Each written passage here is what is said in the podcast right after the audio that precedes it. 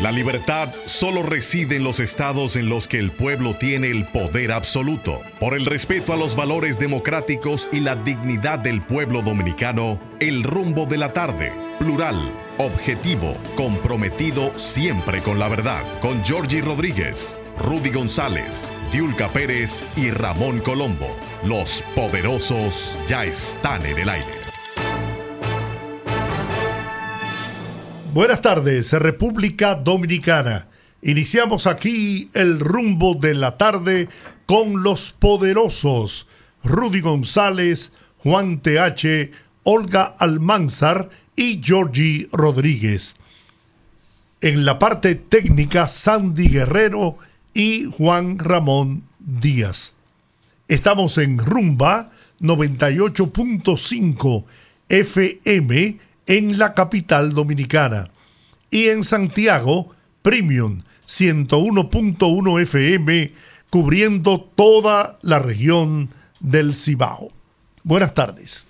Buenas tardes, buenas tardes poderosos, buenas tardes a toda la audiencia que nos sigue por aquí a través de Rumba 98.5 FM. Un placer iniciar la semana con todos ustedes analizando la cotidianidad de la noticia y todo lo que acontece solo, no solo aquí en República Dominicana, sino también allende los mares. Bienvenido, don Rudy González. Saludo Allende. Buenas tardes. Allá en Chile. Allá en Chile. buenas tardes, yo, don Giorgi don Juan, doña Olga, oye, oye. Sandy, Juan Ramón, amigos que están con nosotros. Qué bueno que nos reencontramos de nuevo en el último día del mes de julio, el séptimo mes del año. Señores, mañana entramos en el octavo mes del año. Increíble. Sopla. Como que qué rápido me llevan. Oh, el octavo mes del año. Hemos agotado siete meses del año.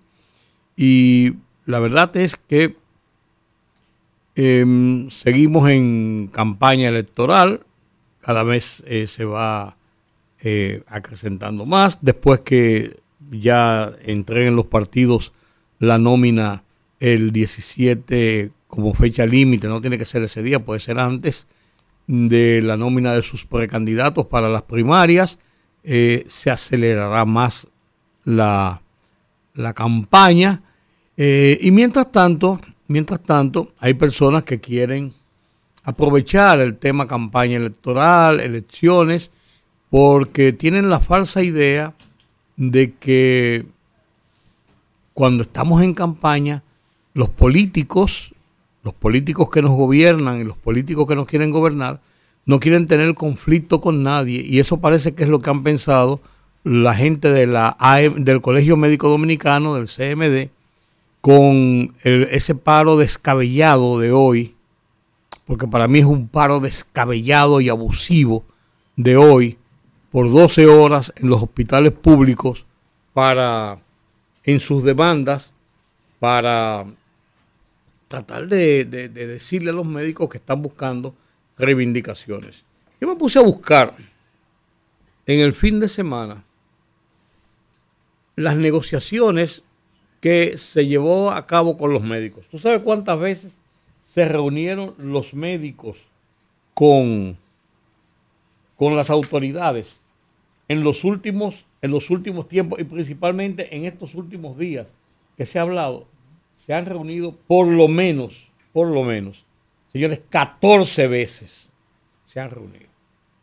Y de esas 14 veces, de esas 14 veces, a mediados del 2021 le hicieron un aumento de salario del 30% a los médicos. Y a los pensionados del colegio médico el 100% de sus pensiones.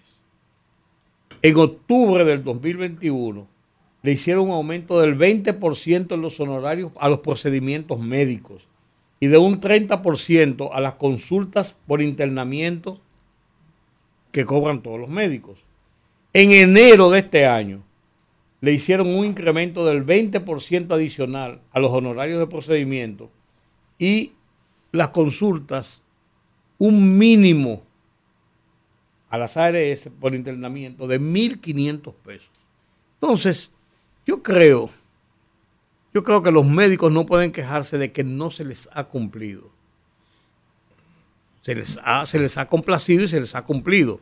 Ahora, ellos quieren llevarlo a sus extremos y yo me supongo que ellos deben estar eh, enemiguitos del gobierno, enemiguitos de bueno, salud pública, del presidente, del, del SNS, de la CISARRIL, debe estar enemiguitos de ellos porque el gobierno logró llegar a acuerdos con la ADP y a ellos, entonces ellos dicen, ¿y nosotros qué?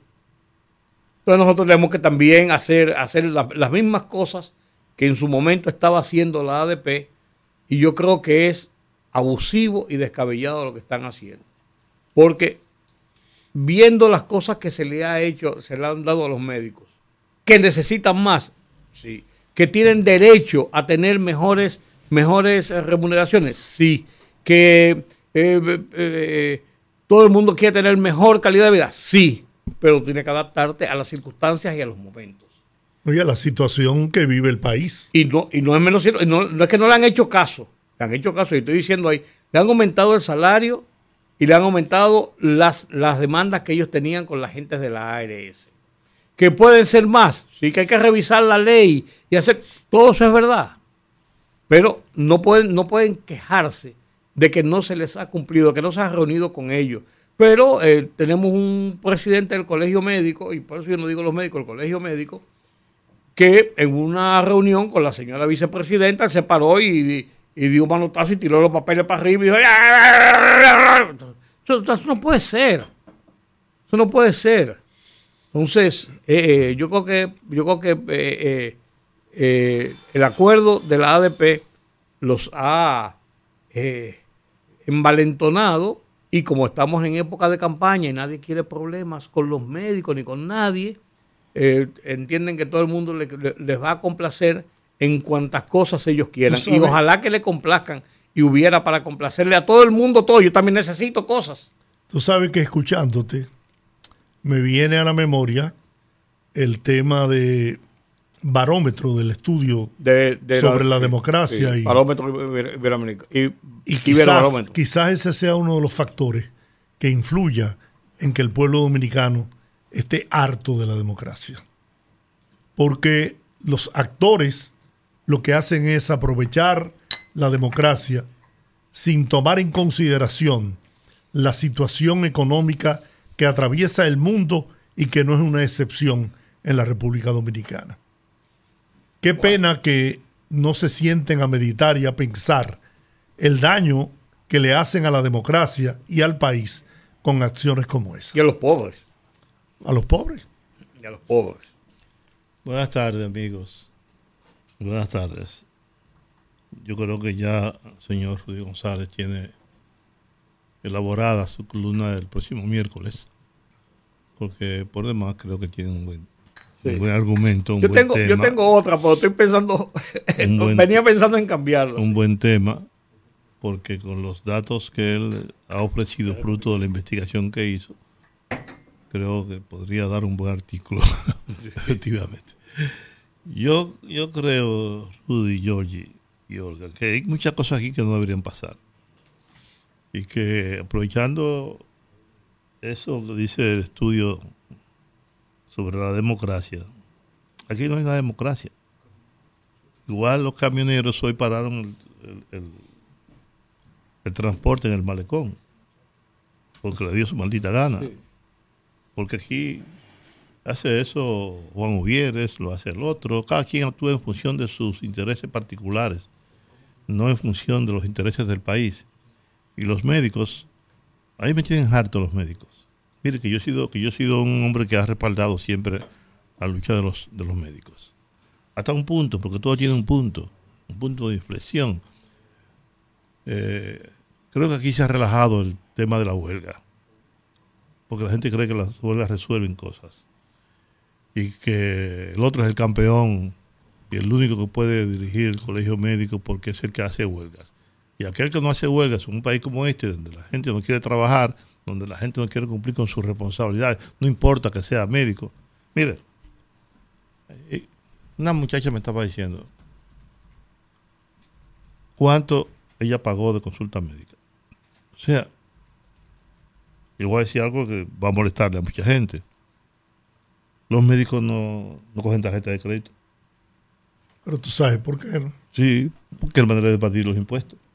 Pero además, nadie, nadie, absolutamente ninguna autoridad le ha dicho al médico que cobra que cobra 5 o 100 mil pesos por consulta, que se lleva todos los días para su casa 50, 60 mil y hasta 100 mil pesos diarios, libre de impuestos. ¿Qué tiene que pagar impuestos por eso? Así es.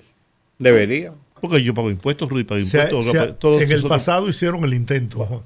Le ponían inspectores en el ah, consultorio. pero, nadie, nadie, va a enfrentar a los médicos. Nadie va a enfrentar eso, seriamente. ¿Eh? Porque ese es un sector intocable.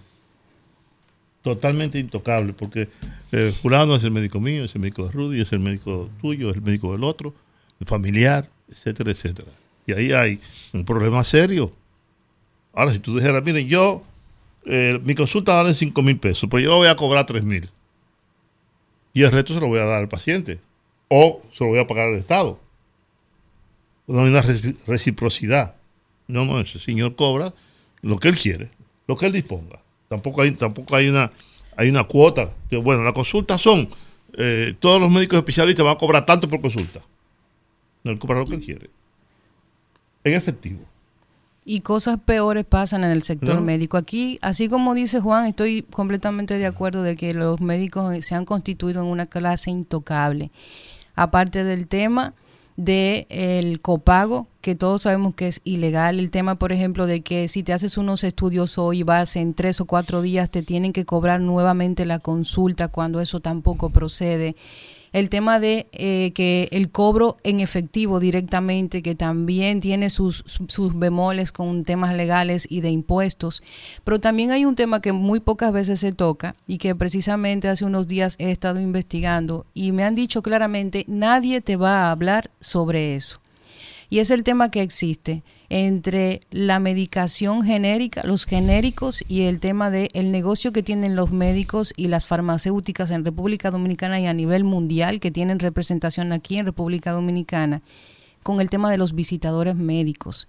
Personas que establecen cuáles son los medicamentos que los médicos van a prescribir a sus pacientes, no importando cuál sea su, su calidad de vida o su, eh, su condición social, y que esos mismos médicos están atados con esas farmacéuticas por prebendas como que le pagan eh, eh, retiros, entre comillas, académicos para presentar productos nuevos del sistema farmacéutico para que los médicos puedan seguir prescribiendo. Yo estuve investigando la cantidad de farmacéuticas que hay aquí en República Dominicana, por ejemplo, y cómo en otros países de Europa se ha prohibido la práctica de que los médicos reciban visitadores, precisamente porque eso implica un tema ético.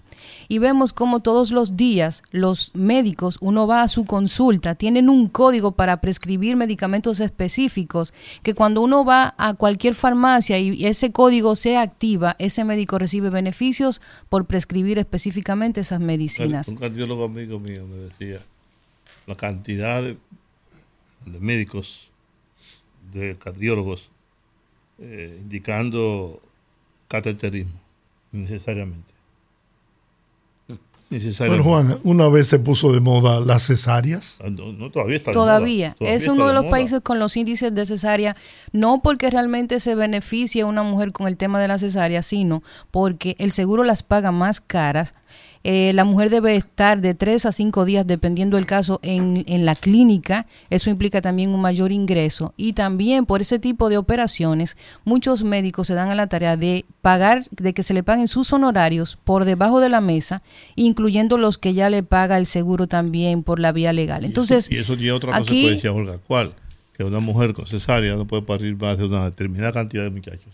Así es. Después que usted la hace en tres cesáreas, no puede hacerle una cuarta.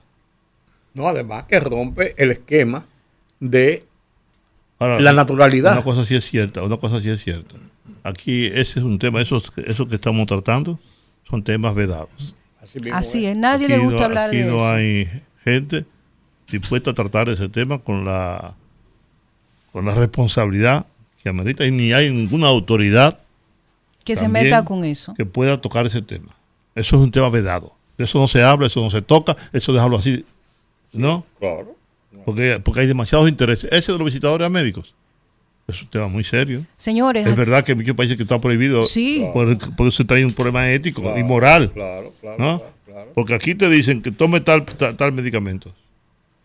Y te dan la marca. no te dan, no te dan, sí, porque no, te dan el, componente. No te dicen, bueno, tómate eh, tal cosa porque es bueno para tal. No, no. Compra en tal. en cualquier centro hospitalario en Estados Unidos. Y te lo digo por eh, conocimiento, ¿no? Porque lo viví.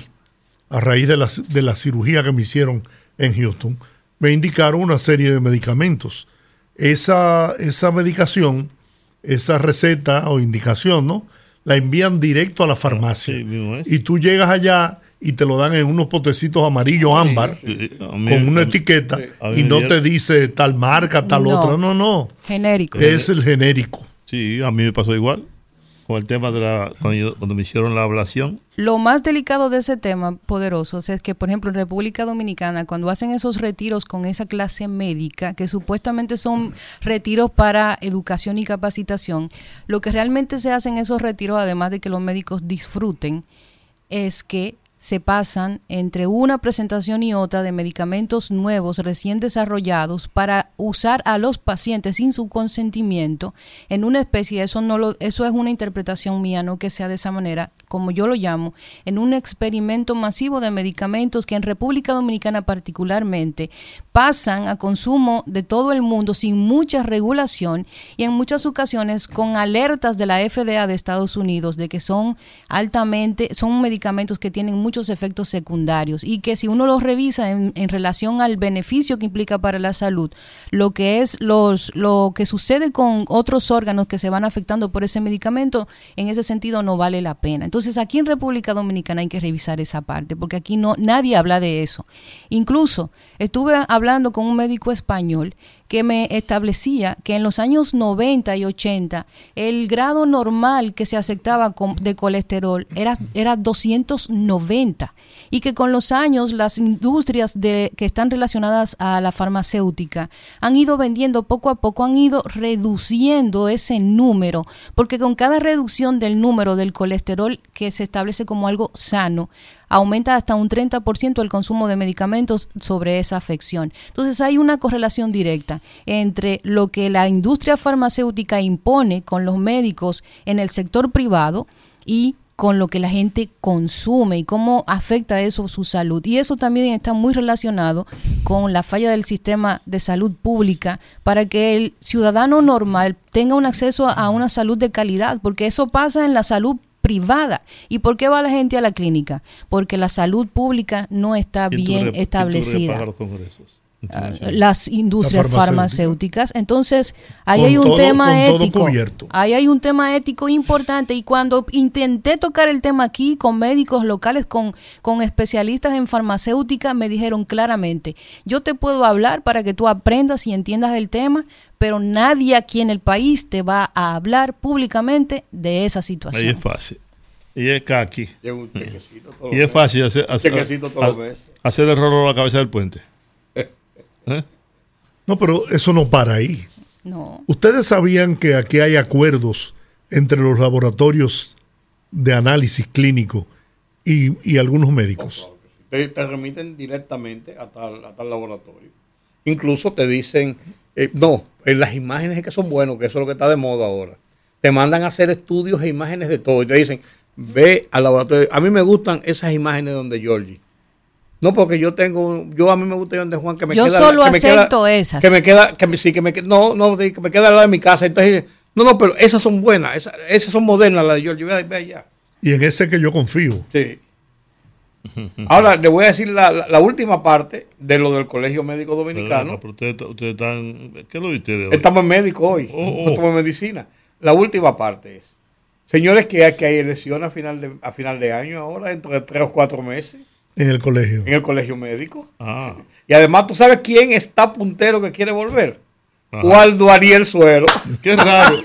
Qué raro. Ay, papá. ¿Otra vez? No, a mí. ¿Cómo que otra vez? Pues está como líder Fernández. ¿Es porque soy de ellos? A mí, a mí les confieso que, me, que me, me hace sentir mal tener que criticar al sector médico del país. Pues yo sí, porque yo he sido... estoy criticando al colegio.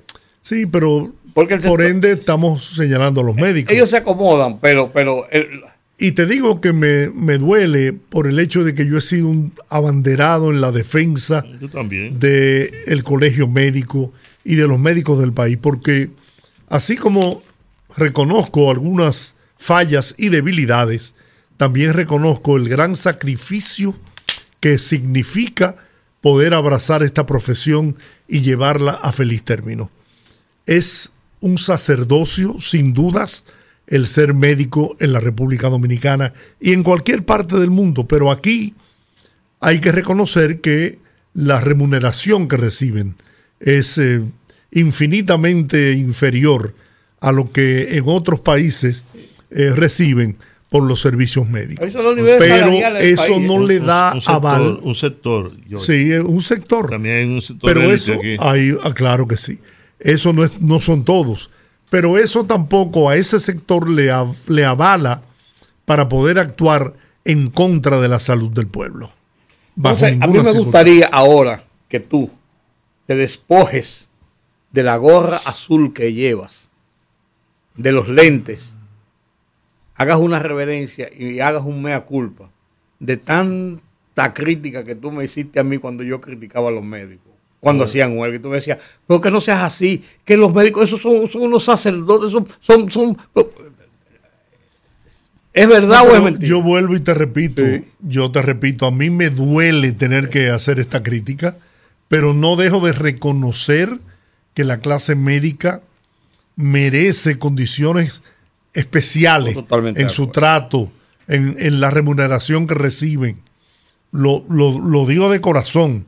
Y quizás muchas de esas travesuras que hacen los médicos es precisamente para poder lograr obtener los recursos necesarios con, con qué poder vivir de, de, manera digna. Por eso yo aplaudo, yo soy muy crítica, siempre lo he sido, con el tema no solo de este gobierno, que a toda luz hay sectores donde es evidente que no tiene planificación, pero históricamente los gobiernos dominicanos tienden a reaccionar ante los problemas y no a planificar. Trabajan sobre la base de la crisis. Entonces, por eso yo aplaudo lo que sucedió la semana pasada que fue cuando se presentó el Plan Decenal de Salud en República Dominicana, porque es la primera vez que yo veo que un gobierno se toma la molestia de esbozar un plan, de establecer ejes de trabajo para no tener que reaccionar ante las situaciones, sino que estoy planificando, estoy evaluando la situación que todos sabemos que no es la mejor y que históricamente no ha sido la mejor y que en este gobierno también ha tenido muchos escollos para poder dar un, servicio de salud eh, eh, adecuado. Sin embargo, este, este proyecto, este plan decenal de salud, yo creo que hay que apoyarlo y hay que también ver que se ejecute como establecen las autoridades, porque me parece interesante que se establezcan cuatro ejes para trabajar que es la capacidad resolutiva, equipamiento tecnológico, estructura física y desempeño de los recursos de salud. El ministro em, eh, Rivera recordó en ese evento la semana pasada que el compromiso de la elaboración del referido plan surgió en 2022, año en el que definieron como importantes cuatro pilares que fueron la inclusión, gobernabilidad, ambiente y economía. Y dentro de esos elementos que se quieren reforzar está el primer nivel de atención en salud, el reforzamiento de la dirección de medicamentos de alto costo, diseño y construcción de la red de centros de salud mental, que para mí yo creo que eso es algo que hay que atender, pero ya.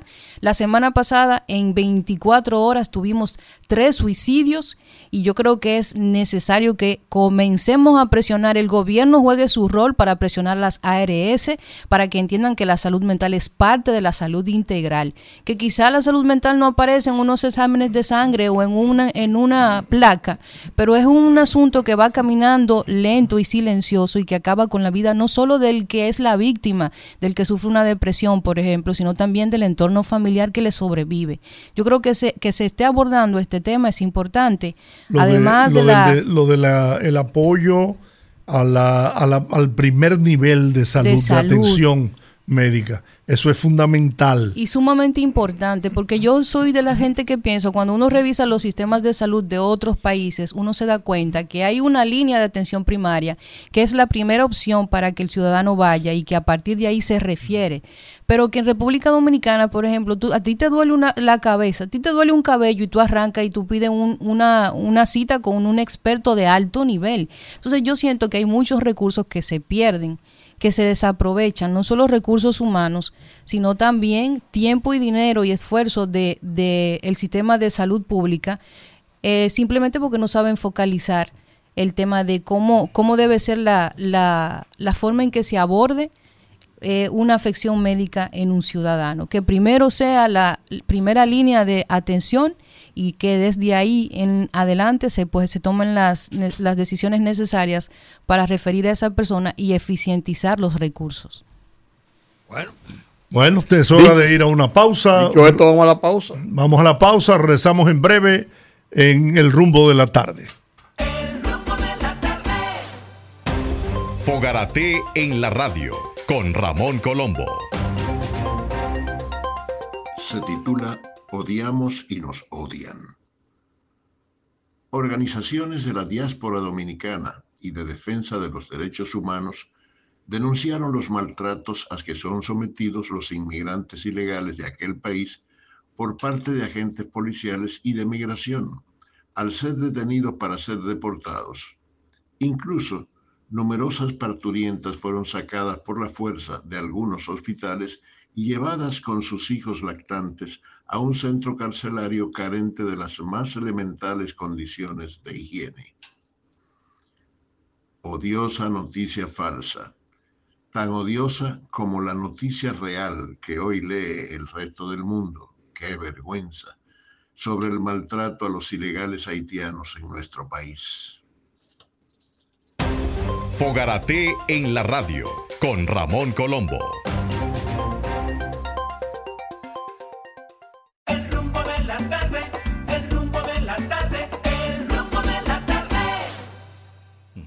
Estamos de regreso en el rumbo de la tarde y ahora tendremos una muy interesante conversación con el presidente de la Comisión de Justicia de la Cámara de Diputados.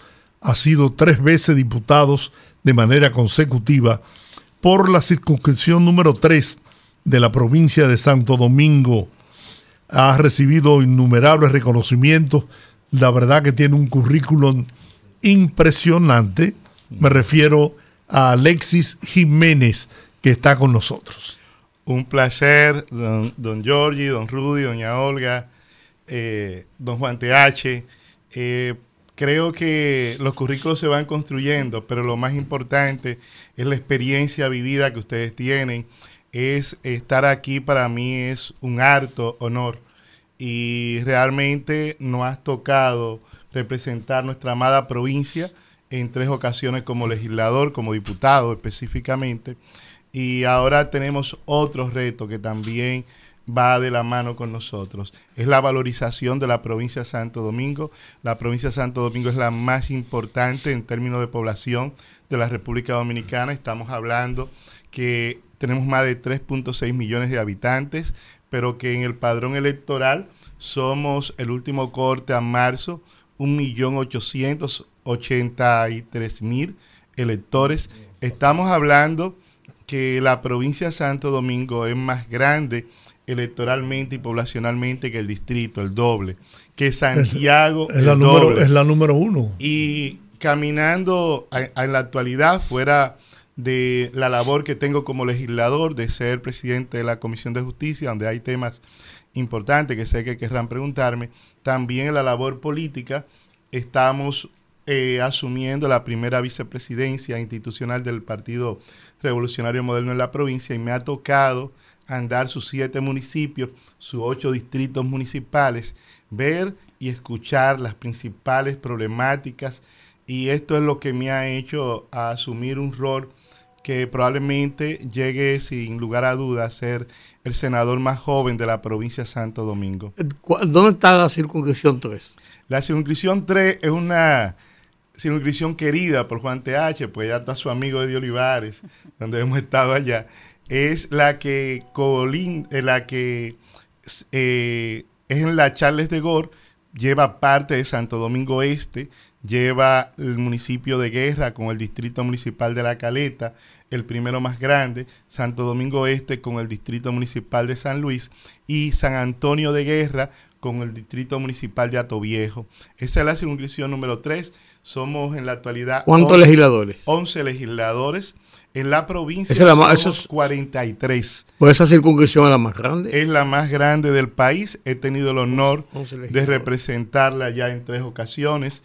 Eh, fui el primer presidente a la sazón cuando llegamos una gran, si se puede decir, cantidad de jóvenes al Congreso. Me tocó presidir la Comisión de Juventud, en eso estaba Paliza, David Collado, Gloria Reyes, Wellington Arnaud, eh, estaba el hijo eh, del Partido Reformista, del candidato a senador. Víctor Gómez Casanova. Víctor Gómez Casanova, Karen Ricardo. Y me tocó ser el presidente de ellos en la Comisión de Juventud. En ese eres, eres abogado eres diputado, tres veces diputado. ¿Qué te motiva a aspirar a la senaduría de la provincia de Santo Domingo? Primero, tener propuesta. Mi amada provincia, el compromiso que tengo con ella, por ejemplo, entre los ejes que tenemos, es que la provincia necesita ser escuchada. Yo he estado en los Guaricanos y cuando veo a los jóvenes sin fuente de empleo, por eso he dicho que los legisladores tenemos tres funciones específicas, que son las dadas en la Constitución, legislar, fiscalizar y representar, pero que el senador debe, que representa la territorialidad, debe ir más allá, debe ver los males, escuchar a su gente, ser el líder de la provincia. ¿Para qué? Para buscar, por ejemplo, la provincia de desarrollo, la provincia no tiene un plan de desarrollo. Decía Séneca que el que no sabe a dónde va, ya llegó. Y lo decía también Dante Agibini, viendo el viaje en balde, quien va en busca de la verdad para no encontrarla no carece de arte. Nosotros necesitamos que nuestra provincia sea la provincia del futuro. Eh, el presidente Luis Abinader ha hecho una inversión eh, sin precedente en la provincia.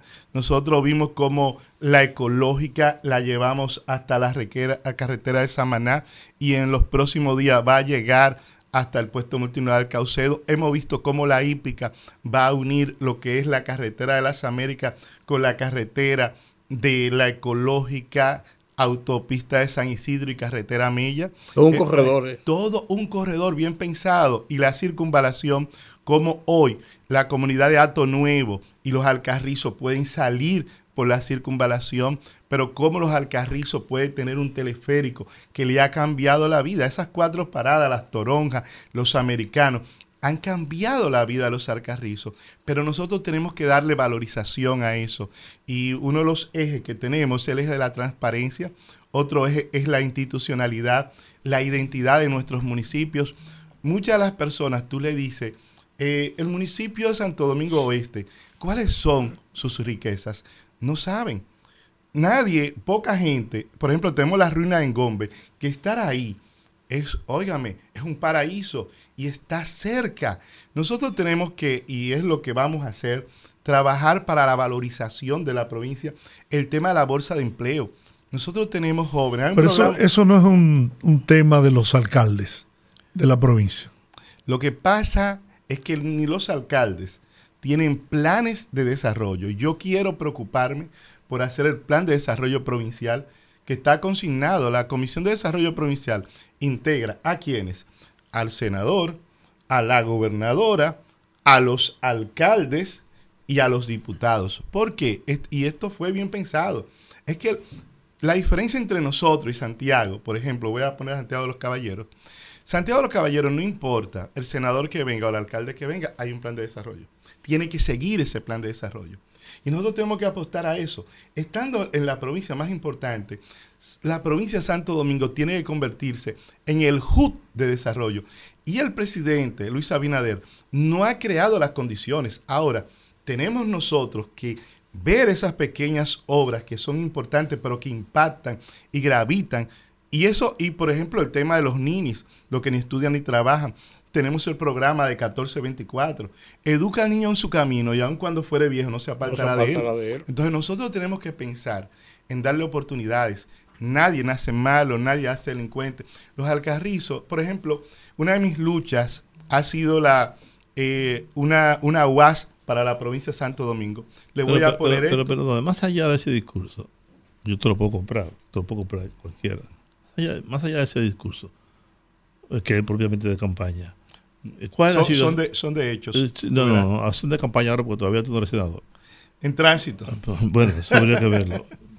¿Cuál es, la ¿Cuál es la situación de la provincia en términos electorales? ¿Cuál es la situación del Partido Revolucionario Moderno y de los que aspiran tanto a la alcaldía como a la senaduría de la provincia. Porque, yo sé, yo sé que el senador no está bien.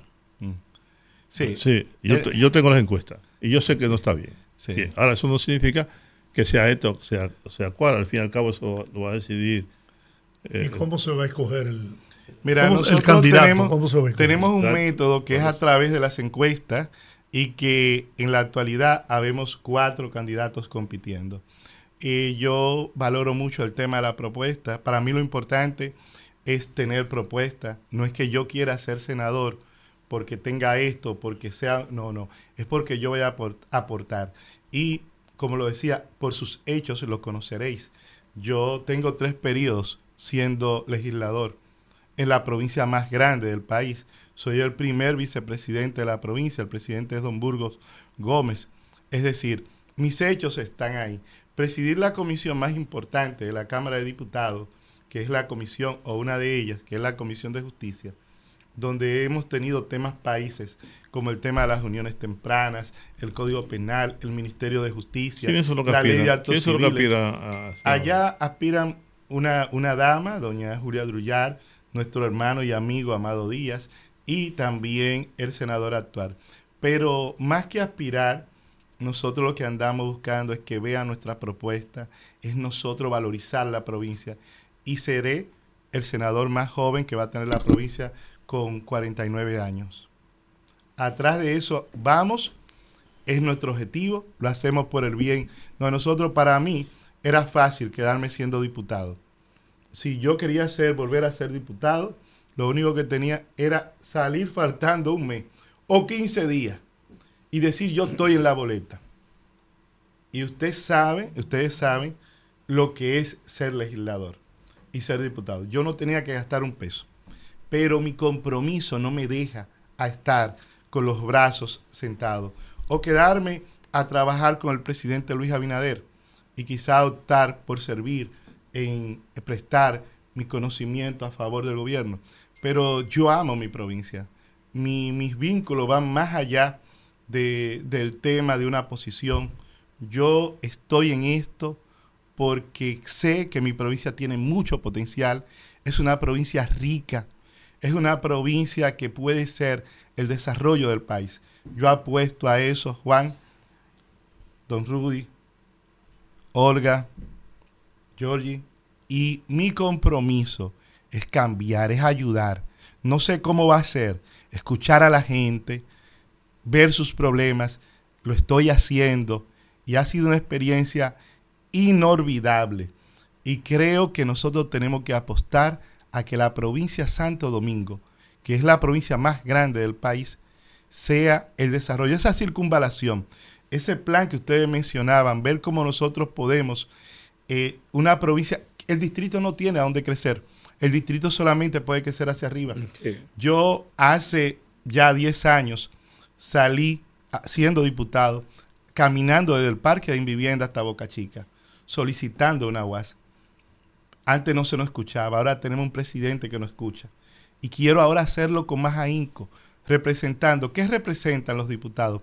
Representamos, somos por circunscripciones, seis circunscripciones, y somos, habrá un diputado por cada 50 mil habitantes o fracción de 50 mil, pero el senador representa el territorio y yo sé que nuestro territorio tiene toda la potencialidad y creo que con gente también como ustedes que aportan la valorización de esta provincia tenemos que seguir echándola hacia adelante. Hay mucho potencial y debemos creer en las mujeres y en la juventud. Yo tengo una inquietud en relación al ejercicio, por ejemplo, de, diputados y senadores. con mucha frecuencia la gente, cuando llegan estas fechas, pues escucha las propuestas de todos los candidatos. Sin embargo, se da que para ser legislador hay una condición. Uno por sí mismo no puede impulsar un proyecto y llevarlo a término o aprobación.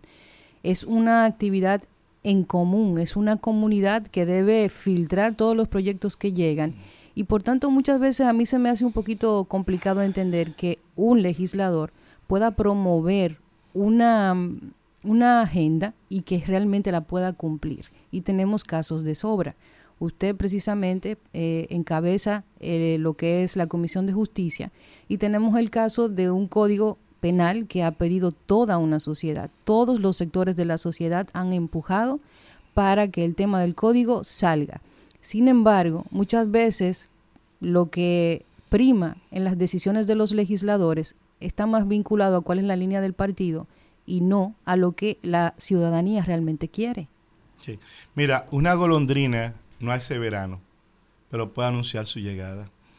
Eh, tengo que ser claro en el tema del Código Penal cuando llegamos. Lo primero es que hemos hecho historia. Yo quiero felicitar a la Comisión de Justicia de la Cámara de Diputados porque, y don Ricardo Roja de León, que es uno de nuestros asesores, lo sabe. Asesor gratuito, déjenme decirle, porque lo vincula el sentimiento por una pieza tan importante, una pieza país. Finjus, que ha estado con nosotros ayudándonos y que está de acuerdo nosotros tuvimos una entrevista con Finjos. ¿Está de acuerdo? Yo estoy de acuerdo. Pero como tú dices, una pieza necesita el consenso de todos. Pero cuando llegamos a la comisión, primero hemos hecho historia porque era que el código no pasaba a la Comisión de Justicia.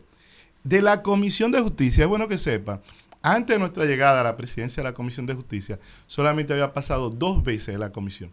Y una de las veces que pasó fue ley y el Tribunal Constitucional en el 2015 lo segrega por una violación de procedimiento constitucional.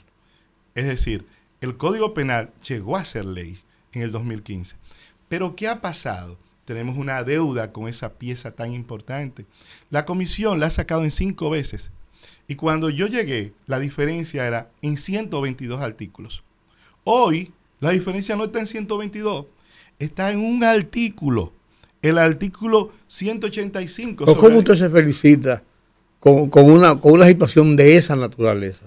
que no es capaz la Cámara como un organismo, el Congreso como una institución, de sacar un proyecto de ley que está dando vueltas ahí, vueltas ahí, vueltas ahí, porque tiene que tomar una decisión, sí o no, y punto. Mire, lo que pasa es que la comisión lo ha hecho. La comisión ha sacado, lo ha dicho, mira, este es nuestro informe. Por ejemplo, ahora el código perimió el día 26, pero la comisión hacía 25 días había aprobado un informe. Con modificación, yo estaba en contra, yo quería que fuera sin modificación para que pudiera aprobarse y salvar el código. Ahora hay que reintroducirlo.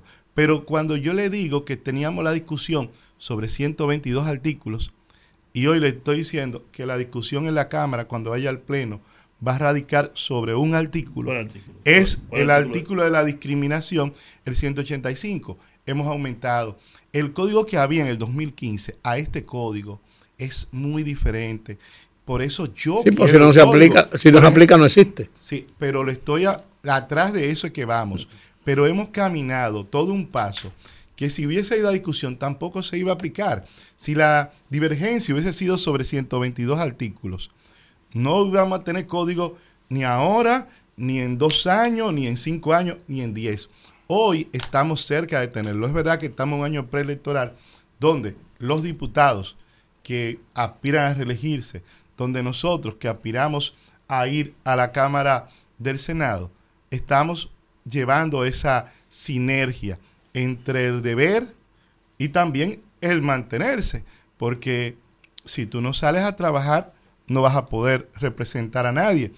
En el caso nuestro, ¿qué hemos hecho? La comisión se está reuniendo. Todos los lunes, la comisión hoy se reunió. No ha habido un lunes donde nosotros no dejemos de reunir la comisión. Ahora, tenemos proyectos tan importantes como el proyecto de ley de actos civiles, que es histórico que lo aprobamos ahora. ¿Qué es el proyecto de ley de actos civiles? Que tiene que ver hasta con la acta de nacimiento de todos nuestros hijos acta de matrimonio, acta de función. Teníamos una ley de 64 años y que la aprobamos ahora y que hemos hecho una ley moderna, que el tema de la duplicidad de la identidad, el tema de los apatrias que habían aquí, dominicanos que habían nacido aquí y que no había una forma de regularizarla y que ahora la estamos haciendo con todo lo tecnicismo, hasta con prueba de ADN para ver, verificar y salvaguardar el registro civil de los dominicanos. Esa ley la dimos nosotros en la Comisión de Justicia, el tema de la ley de casación, de las uniones tempranas, el tema de los delitos de robo, el robo simple. Si no había un querellante, y lo ponía porque lo vivía hasta con personas de mi comunidad, te roban el celular y tú ibas a ir a tener que identificar al delincuente que te lo robó, que está ahí mismo te amenazaba. No, no. Ahora el Ministerio Público, a los que roban celular, puede agarrarlo y sin la participación de un querellante puede perseguir la acción pública pura y simple. Es decir, el Código Civil, que estamos también cerca, el handicap del Código Civil era el tema de las uniones tempranas. Es decir, la comisión ha trabajado, seguiremos trabajando y aportando por nuestro país. ¿Y qué va a pasar con la ley de extensión de dominio finalmente?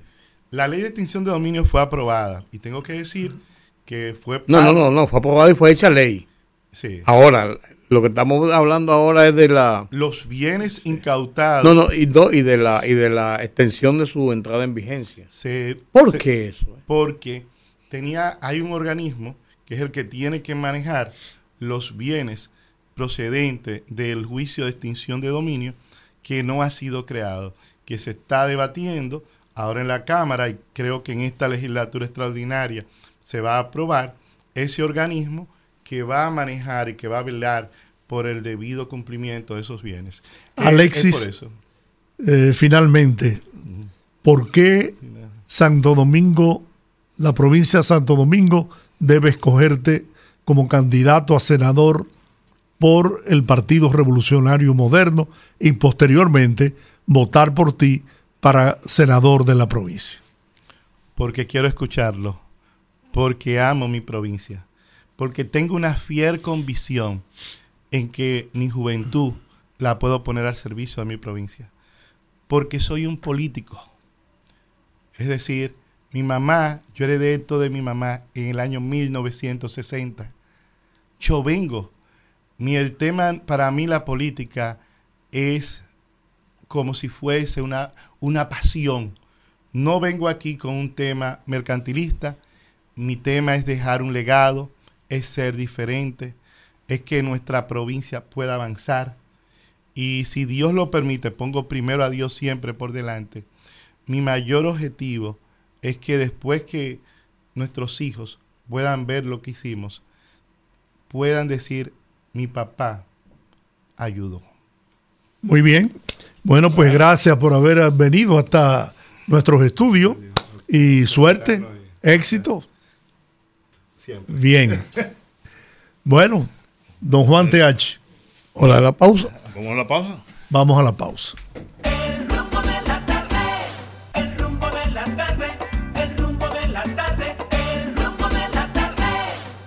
Bueno, mis amigos, estamos aquí y entonces nosotros tenemos un invitado muy muy especial al que nos unen a los, a los tres. Olga no, porque Olga es muy joven. Al que nos unen a los tres lazos, lazos eh, como en mi caso, casi familiares. Porque el primo, que era el padre de, don Tuto Taveras, que está aquí con nosotros hoy, está aquí con nosotros y tanto Rudy como Georgie y yo lo vimos prácticamente muchacho, ¿verdad? Indiscreto. exactamente. Y bueno, tenemos toda una historia junto con la familia, junto con Jorge, Lourdes, su madre, sus hermanos, Remy, el otro, el otro, el otro, el otro, el otro. Y a, a mí, a mí lo personal me da muchísimo gusto eh, saber que tú, tú, estás aquí y poder conversar con él en esta entrevista de radio. Pero dijo usted, señor, señor, señor Rodríguez. Tuto. ¿Qué haces aquí? ¿Qué haces aquí? Tienes un proyecto, me comentaba Juan, de interés para, para los dominicanos. 100% dominicano. Así es. Pues bueno, vine a ver a mami, fue lo primero. Eh, y ya que estoy aquí, que ando, por, el, vecindario. Sí, aproveché para promocionar este proyecto que ya llevo casi un año haciendo en la diáspora. Yo me di cuenta de que hay un vacío. ¿Tú estás viviendo en Estados Unidos? Yo estoy viviendo en Nueva York. Bueno, en New Jersey, pero es el área triestatal de Nueva York. Estamos todos en Nueva York, como quien dice. Porque allá es que, allá es que trabajamos y todo. Entonces yo empecé una productora hace como dos años empecé mi productora y empecé pues a, alquilarme, como yo digo, a hacer trabajo de comerciales, lanzamiento de productos, videos para todo eso. Cuando me mudé para allá, el camino me puso a hacer videos, a producir y a dirigir videos. Tanto así que yo dije, bueno, si este va a ser mi camino, tengo que estudiarlo y hice una licenciatura en cinematografía. Me gradué hace tres meses. Entonces empecé mi productora allá y ya tenía un año trabajando, pero tú sabes que uno eso no lo llena, alquilarse, tú, eso trabajo bien para el diario, pero uno quiere hacer algo artístico. ¿Dejaste, el, piano? No, eso no se deja. Y entonces, eh, dando mucho brainstorming, Dios me dio este, este, esta idea de 100% dominicano. Hay una, un vacío de comunicación, los dominicanos en la diáspora sabe todo lo que está pasando aquí, oímos las emisoras de aquí, la televisión de aquí eh, y, los periódicos de aquí. Pero había pegado sus raíces. Exacto, pero del otro lado no funciona. Los dominicanos de aquí no saben lo que estamos haciendo los dominicanos allá y no saben cómo es el proceso de lucha y de superación y de triunfo. Entonces, además hay un estereotipo del dominicano que se va, que no es real. Eh, la gente piensa que el dominicano se va a vivir del welfare o, a traquetear, hacer lo malo, tú ves. Y eso no es verdad. Entonces, Dios me mandó a llenar ese vacío. Y eso estoy haciendo hace casi un año. Se llama 100% dominicano. Que, por cierto, Tuto, yo lo sabía, pues se invistió de, pastor. Sí, fui al seminario One Spirit en New York y me ordené, me ordenaron como pastor. ¿Y, y qué significa ordenarse como pastor? Bueno, para mí significa. ignorante como yo. Para mí significa que tú vives una vida eh, dándole preponderancia a tu conciencia crística más que a tu conciencia egocéntrica. Que vives una vida de servicio a los otros en vez de servirte a ti mismo. Y, ¿Pero qué facultades tiene un, alguien que se invite de pastor? ¿Cuáles son sus facultades? ¿Cuál es, ¿Qué es lo que hace? ¿Qué puede hacer si un pastor? Bueno, a mí hay mucha gente que viene, me, me me pide dirección, consejo. Yo en ese, en ese camino he encontrado una paz que yo no te la puedo explicar. Que mi vida esté en paz y en gozo todo el tiempo. Yo no tengo Si, yo me quiero casar con otra, con una hermana o con alguien, ¿tú me casas? Yo tengo, eh, el Estado de Nueva York me dio permiso para casarte, sí. y, y tienes también derecho a pastorear una iglesia. Sí, y lo hice por un tiempo en el United Palace. No sabía que la iglesia, el United Palace, eh, los dueños del teatro son una iglesia. Ah, no sabía. Ah, sí, yo duré casi 10 años ahí en la iglesia. Y trabajé en el teatro por estar en la iglesia realmente. Señor Taveras, me parece que creo, me, me parece a mí, que eh, eh, precisamente... tuto, tuto, tuto. Tuto hay que tutearlo. Tuto. pues tuto. No, nos entendemos.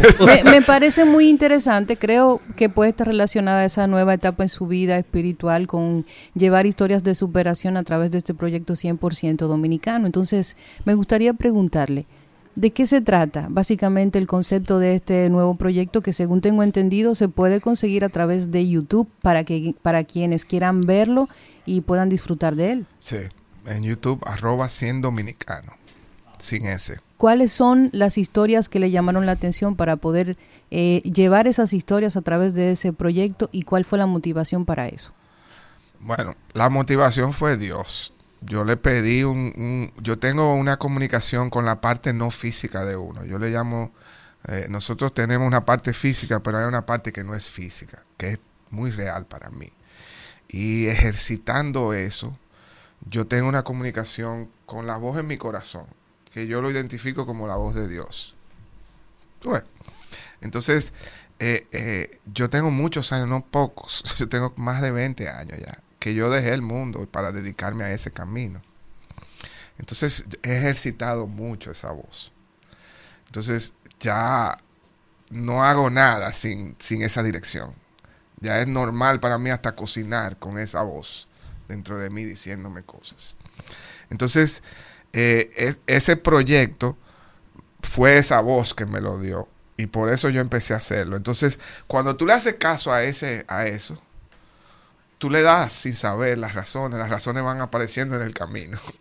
Y cada programa que yo hago, yo encuentro una razón nueva para hacerlo. Encuentro en, en las historias de lucha, porque yo primero veo a alguien que tenga algún tipo de éxito, eso es lo primero.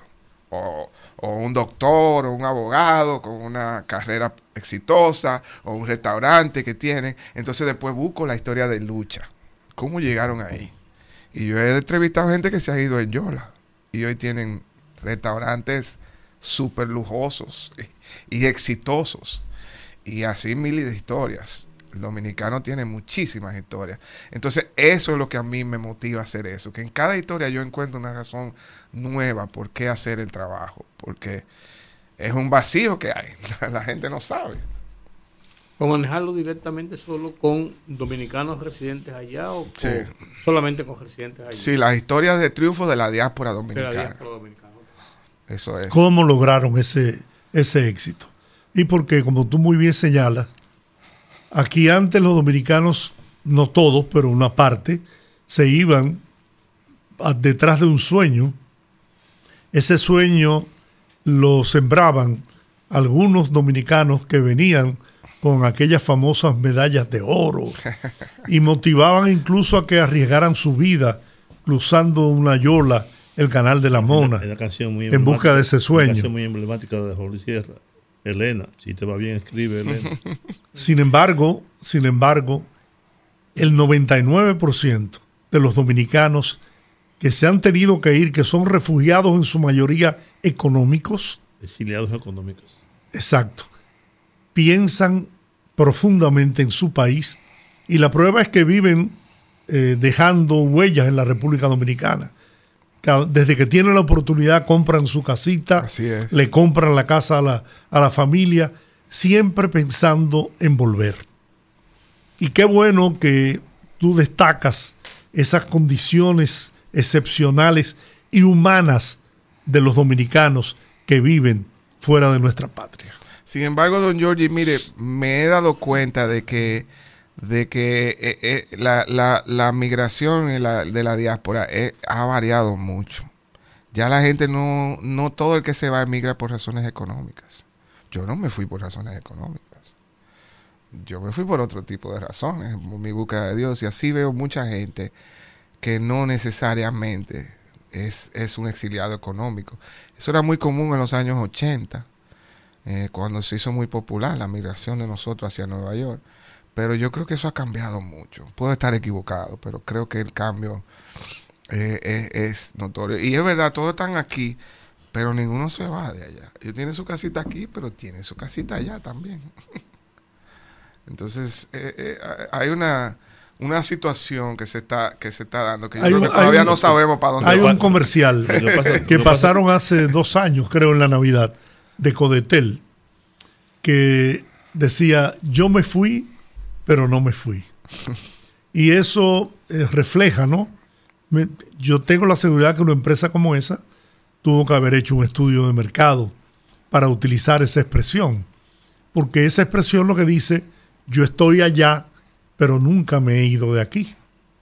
Entonces, por eso, y mucha gente que conozco también, que se han tenido que ir del país porque no han encontrado la oportunidad de poder desarrollarse en la República Dominicana. Pero como tú dices, hay otros que no, que han ido en busca de otros, de otros sueños, de otras conquistas. Por ejemplo, muchos de los que salen del país, que van a estudiar a los Estados Unidos, encuentran grandes oportunidades allá y se quedan, pero no son exiliados económicos, sino encontraron mejores oportunidades y decidieron quedarse allá. Sí, pero la razón económica siempre está presente que nadie quiere irse de su país. Eso es verdad. Sin embargo, sin embargo, que hay unas encuestas que dicen que la mayoría de los dominicanos, mire, si abren esa embajada norteamericana, se queda vacío el país. ¿Tú crees? Por supuesto. Este país está muy bien, yo lo veo muy bien. Oh, sí. en 14 años que no veía, yo he visto un, crecimiento económico grande. Múdate para Cañita. Tuto, si usted tuviera que elegir un elemento en común entre todas las historias que ha visto, que ha conocido durante ese proceso de elaboración de ese proyecto, ¿Cuál sería ese elemento, ese hilo conductor en las historias de los dominicanos allá en, Estados Unidos? Los fajadores que somos y lo creativos que somos los dominicanos. Recursivos. Es increíble. es increíble. Es verdad. El dominicano, donde quiera que llega, Uf.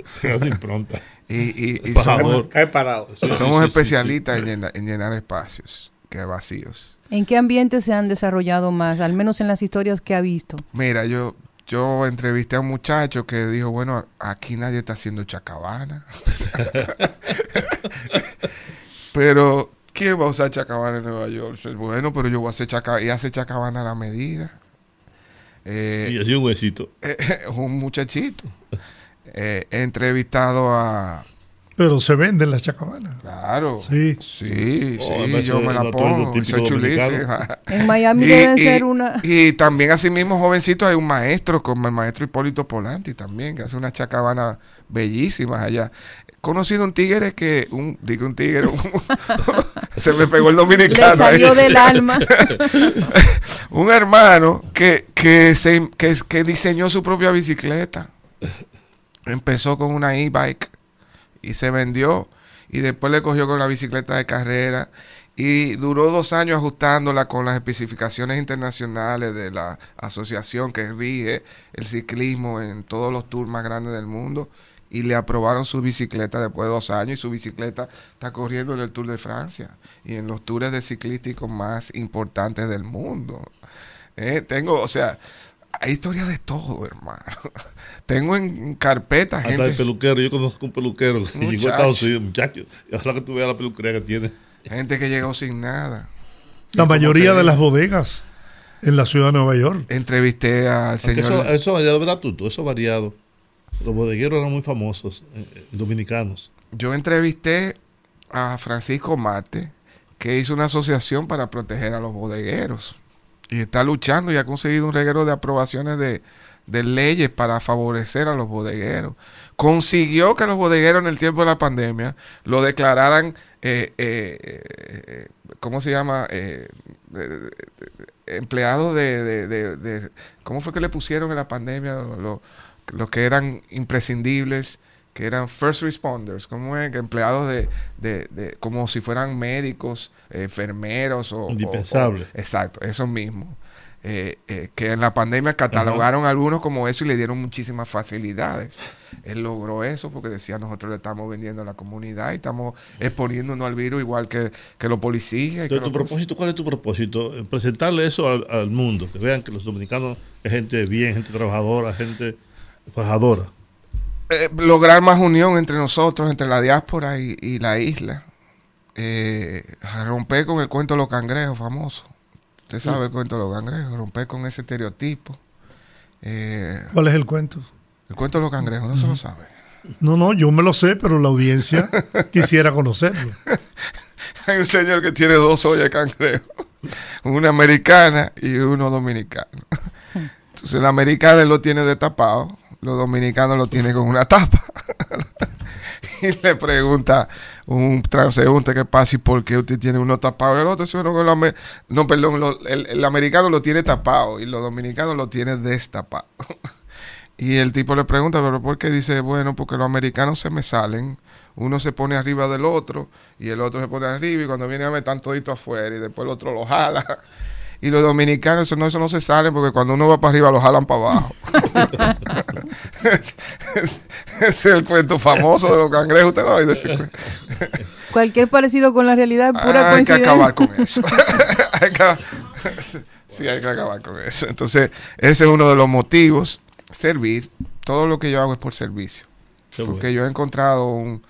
Eso me llena mi vida y me da una paz que yo no le puedo explicar con palabras. Yo te entiendo. Y esa paz solamente se encuentra en ese camino que escogiste. Amén. Yo te entiendo más de, lo que tú te imaginas. yo que conozco un poco tu historia, la de tu familia, etcétera, etcétera, Te entiendo perfectamente. Sí, sí, exacto. Y creo que has dado un salto en tu vida. Sí, tú sabes. Importante. Sí, sí. Bueno, te, agradezco, te agradecemos que haya venido. no, yo se lo agradezco a ustedes. Tenido esta conversación tan amena con nosotros. Yo creo que a, a Georgie le ha llegado mucho, profundamente, lo que tú has sin duda. Lo que tú has dicho, sin duda. Bueno, yo me acabo de suscribir a 100% Dominicano. Estoy aquí chequeando y le prometo que voy a ver el contenido cuando llegue a casa, porque hay muchas historias muy interesantes, muchas frases que solo de entrada ya te, te dan una idea de lo que esa persona tuvo que atravesar para llegar al éxito. Así que sigan en YouTube 100% dominicano para que conozcan las historias de dominicanos, dominicanos de éxito y de trabajo en Estados Unidos. Bueno, Domingo a las 10, una nueva historia. A las 12 por el 74 de Win. A las 12 sale. Qué bueno. Gracias a tú. Gracias a usted. Un placer verlos a los tres. De verdad que. Mi respeto y mi admiración a los tres. Al verte, pues, eh, revive en mí el recuerdo de tu padre, que fue mi gran amigo, que me dio un apoyo increíble cuando yo me iniciaba en los primeros pasos en el arte y cuando fui director de, del Canal 4 también con aquel programa fantástico los domingos. Y siempre lo tengo en mi pensamiento. Un hombre extremadamente bueno. ¿Sabes que Jorge iba a ser padrino de Michelle? Nunca se hizo el bautizo, pero ella le decía padrino. Que no he, no he logrado, he intentado caminar ese, ese trayecto que tú has logrado con éxito ante el Supremo. Lo he intentado, he hecho esfuerzos, no he podido lograr todavía llegar a tan profundamente como tú, pero sí le pido a Dios que me ilumine y que además de eso te bendiga grandemente. Gracias. ¿Le puedo decir algo, doña? Claro. Eh, Dios está en su corazón. Dios no está separado de usted. Y si usted practica el silencio y calla su mente, yo digo que nosotros tenemos dos adentro. Tenemos la conciencia egocéntrica y la conciencia crística. Lo que pasa es que vivimos en la conciencia egocéntrica porque es lo que nos permite actuar. Y nos movemos a esa conciencia crítica, nos ponemos en esa frecuencia cuando oímos una canción, cuando vemos deporte o cuando hacemos algo que nos eleva el espíritu, ¿verdad? Y así mismo salimos inconscientemente. Si usted quiere, usted puede elegir eso a su antojo. Y de eso es que yo hablo, eso es que enseño. Y en esa conciencia crística es que usted encuentra a Dios. Y eso no está separado de usted. Eso es algo que usted es. Amén. Mi esposa lo logró, tú la conociste recientemente en New York y ya yo quisiera lograrlo también. vamos, a, convertir a este, a, este, este que está aquí, a Rudy, para que encuentre a Dios. Yo tengo a Dios. Amén. Dios. tengo a Dios y lo he manifestado muchas veces Así es. Además, lo he manifestado, lo he vivido. Tú, tú un abrazo. Un abrazo. Te quiero. No, yo no, déjame, déjame. Te quiero mucho. Bueno, tiene que haber un disidente. Yo también te quiero, te amo. No, pero yo, él, él, él dice que es ateo, pero eso es mentira. Gracias. Gracias, Tuto. Gracias por venir. Gracias a usted. Y gracias por ese hermoso mensaje. Dios lo bendiga. Para nuestra audiencia. Bien. Vamos a la pausa, mis amigos. Volvemos enseguida.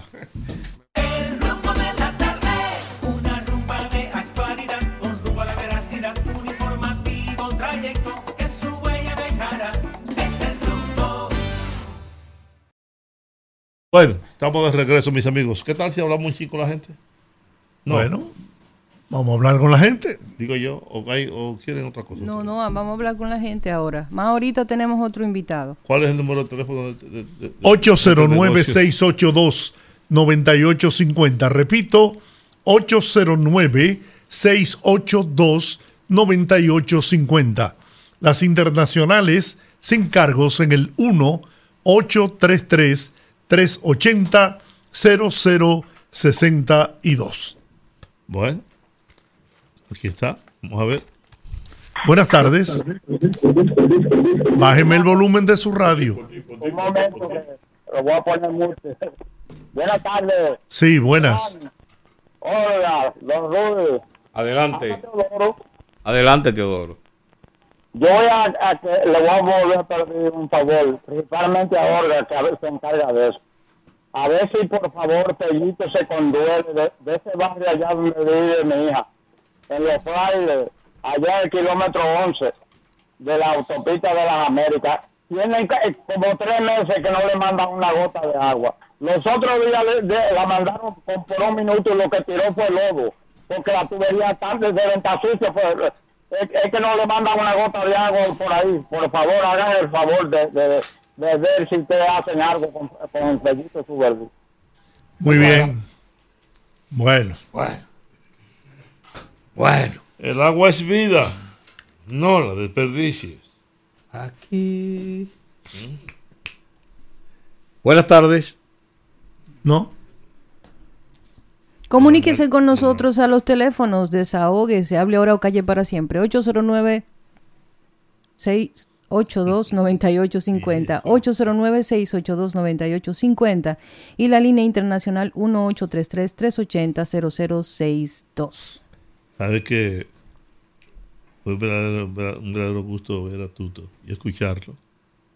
Un saludo para Juan Reynoso en Orlando, Florida. Está en sintonía con nosotros allá en Orlando. Lamento que haya terminado la, bohemia de, Teresa. Nunca fuiste a verla, ¿verdad que no? Pero Teresa es una representante de la bohemia. Y estaba ahí en Alomar, en Sheraton, los lunes, los martes. Mandó un correo diciendo que a sus amigos, a sus simpatizantes, que ya no estará en la bohemia de Teresa. Teresa fue aquella señora que tenía el bar de Teresa. El bar de Teresa allá abajo la, la Hostos. ¿La Hostos? No, no. No, en la Hostos estaba Lucía. No, no, era aquí, no era la ciudad colonial. no, no, en la Hermanos del Igne. Hermanos del Igne. Casi aquí era Santiago. Sí, sí. Exactamente. Georgie sabe. Buenas tardes. Se fue. Señores, yo creo que una información sumamente importante de esta tarde, que luego de la decisión del Consejo de la Seguridad de Naciones Unidas, donde Kenia decide que va a desplegar pues eh, un, grupo de, de activos, recursos y apoyo para el tema de Haití, para la crisis en Haití, pues precisamente hoy Estados Unidos dice que apoyará la fuerza multinacional liderada por Kenia en Haití prometió el presidente Biden este lunes apoyar y con recursos a esta fuerza multinacional liderada por Kenia que se desplegará en Haití para combatir la crisis, aunque no ofreció detalles si esta ayuda será económica o si mandará efectivos. Estamos comprometidos con encontrar los recursos para apoyar esta fuerza multinacional, pero todavía es demasiado pronto para entrar en detalles sobre cuáles podrían ser esos recursos dijo el portavoz del Departamento de Estado Matthew Miller en rueda de prensa diaria. Así que después de tanta presión, cuando se lo había pedido todo el mundo, cuando la gente pensaba que eran precisamente Francia o Estados Unidos quien debían tener la iniciativa y dar el primer paso en torno al tema de la crisis de Haití, ahora que Kenia anuncia sus intenciones de actuar, Estados Unidos simplemente le ofrecerá su apoyo. Al concluir la sexta reunión de seguimiento al plan de seguridad ciudadana encabezada por el presidente Luis Abinader, el ministro de la Presidencia, Joel Santos Echavarría, dijo que lograr la reducción de la delincuencia es un trabajo que no termina, que es una batalla constante y de consistencia. Como el presidente ha dicho en otras ocasiones, un solo homicidio, un solo robo, ya es mucho para nosotros, es decir, que es un trabajo constante. Precisó que, como en todas las reuniones, se revisaron todos los procedimientos y se hizo un análisis detallado por provincias de todas las situaciones de delincuencia. Así es. ¿Y en El Salvador? Bueno, la Cámara anuncia que Bukele tiene el apoyo para reelegirse. Así es. Qué sorpresa. Se va a reelegir porque Ajá. tiene 80% de aceptación. No hay de otra. Señores, yo quiero referirme brevemente antes de ir a, pausa a una noticia que trascendió el fin de semana. Ah, se cayó también. En relación a que la Fuerza del Pueblo elige a Julio Romero, candidato a alcalde por Santo Domingo Este. Impresionante decisión tomando en consideración el prontuario de este caballero, quien fue expulsado del PRD en su momento, siendo diputado, por mantener relaciones sexuales con una menor de 16 años, a quien posteriormente le engendró un hijo y que cuando esta jovencita, esta niña, que es la palabra adecuada, esta niña pues presionó para que se hiciera cargo a través de la manutención de ese niño, pues recibió no solo eh, insultos, sino también que amenazas y todos, todos debemos recordar el escándalo que se armó en ese momento con esto que sucedió con este diputado en funciones Julio Romero. Esa es eh, la propuesta de la Fuerza del Pueblo a candidato alcalde por Santo Domingo Este, que al parecer tiene que reciclar de donde puede porque no puede, parece, encontrar mejores candidatos para sus propuestas. El primer ministro de Canadá, Justin Trudeau, acusó hoy a las élites políticas y económicas de Haití de la grave crisis que vive el país caribeño y reveló que la semana pasada trató con el secretario general de las Naciones Unidas, Antonio Guterres, la búsqueda de una solución a la situación. Dijo durante una rueda de prensa que, pese a la inversión de cientos de millones de dólares y la presencia internacional desde hace 30 años en Haití para confrontar la violencia y proporcionar ayuda humanitaria, la crisis es una de las peores en la historia de ese país. Hola, buenas tardes. Hola. Hola. Hola, Yaque.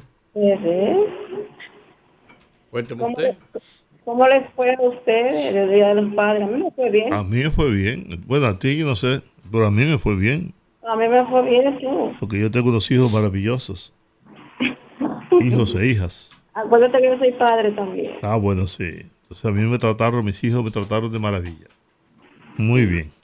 Qué bueno. Me dieron mucho cariño, muchos abrazos y mucho deseo de que mi salud siga en buen estado. Eso así. Y eso es, esa es la idea de celebrar ese día. Aunque los comerciantes dicen otra cosa. Ah, bueno. Olga. Por cierto, por, cierto me, mandaron un video de que miren cómo está la gente aquí, cuánta gente en esta tienda vacía por completo. Hoy día de los padres, miren cuánto público. Qué molote hay. Qué molote de personas comprándole regalo a los padres. Ay. La tienda vacía. Que por, por, un sinvergüenza pagamos todito, ¿tú sabes lo que es eso? Mire, señores, yo no sé por qué se, se asombra por, por ese reciclaje de, candidatos que tienen estos partidos. Es que no hay de otra. La gente seria no cabe en los partidos, ni caben en ninguna candidatura. Porque aquí eso es lo que se busca. Llenar ese congreso, llenar ese ayuntamiento de lacra, de rata. Bueno, gracias, ya que Dice, dice, dice el presidente ejecutivo de Finjus que el transfugismo está haciendo mucho daño al sistema político dominicano y a los partidos en particular. Porque ahora se pone de moda el transfugismo. Que quisimos evitarlos, evitarlo, pero que por desgracia se mantuvo y se oficializó. Creo que el primer transfuga de este nuevo sistema fue Leonel Fernández, que perdió una convención y por lo tanto no podía ser candidato jamás, pero lo fue. Hola, buenas. Buenas, tardes. Sí, buenas tardes. Buenas tardes, distinguidos periodistas. Una pequeña opinión. Sobre todo, en cierta forma, va dirigido a ustedes, periodistas de experiencia. Se acerca un periodo electoral. Un periodo electoral donde en su mismo programa van a pasar una amalgama de políticos de diferentes partidos. Y yo entiendo que estamos viviendo unos tiempos donde periodistas como ustedes, cuando vayan los políticos, sean amigos o no sean amigos, sean relacionados, hay que preguntarle las cosas que le hacen falta a la sociedad. Porque yo creo que, y viendo lo que está pasando actualmente, el presidente Abinader no se ha decidido si va o no va a la reelección.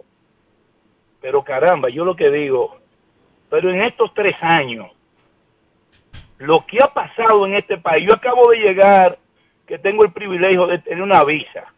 Aquí habla de que estamos pasando hambre. ¿Ustedes saben cuánto cuesta un cartón de, huevo en la Florida? ¿Cuánto? Vale 15, vale 15 dólares. Wow. Y aquí vale 200 pesos. O sea, estamos teniendo y tenemos necesidad. Pero Dios mío, un gobierno que está haciendo un esfuerzo de echar hacia adelante este país. Oye, yo entiendo que también la clase pensante, lo que tienen los medios de comunicación, deben también dar y decir las verdades de las cosas, porque ahorita vienen los partidos políticos a gastar cuarto, a chantajear, a decir muchísimas cosas, y yo no quisiera que volvamos hacia atrás. Ok, gracias. Gracias. Hola, buenas tardes. Seguimos aquí, dígame usted. Buenas tardes. Buenas tardes. Hey, ¿cómo tú estás? Ah, de Villa Francisco. Buenas tardes a los cuatro poderosos. Tire para adelante. Fíjense algo. Aquí quiere, todo el mundo quiere protestar, sin justificación.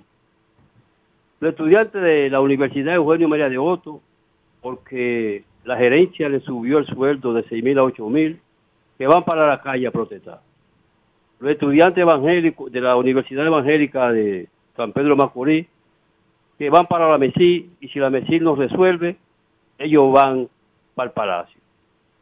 Los empleados de la ferretería americana, la que estaba ahí en la San Martín, que se fueron con el Santo y la Limona, que si el gobierno no les resuelve, ellos van para el palacio a protestar. Pero ¿cómo que el gobierno? ¿Qué tiene que ver el gobierno con eso?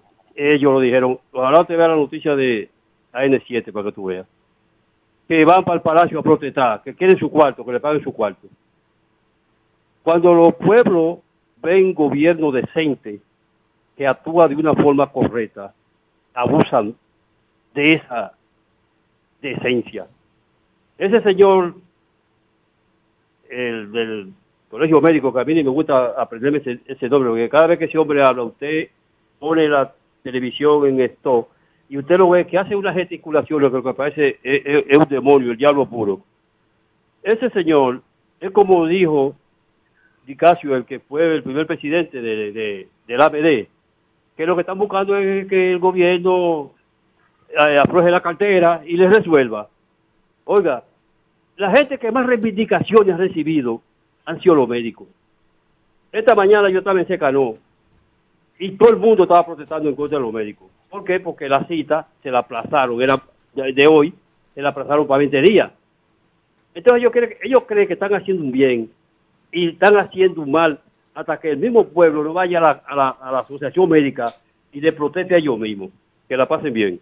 Bien, Gracias. Oye, oye Rudy, eh, Donald Trump se perfila como el candidato a la presidencia de la República por el Partido Demócrata.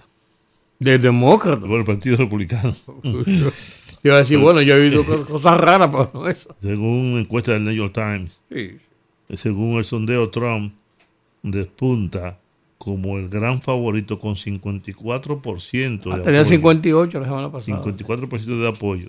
Muy por delante del que estaba llamado a ser su gran rival en las primarias, el gobernador de la Florida, Ron Sanders. Bueno, que tiene un 17%. Vamos a hacer una pausa. Vayamos pues. El rumbo de la tarde, el rumbo de la tarde, el rumbo de la tarde, el rumbo de la tarde.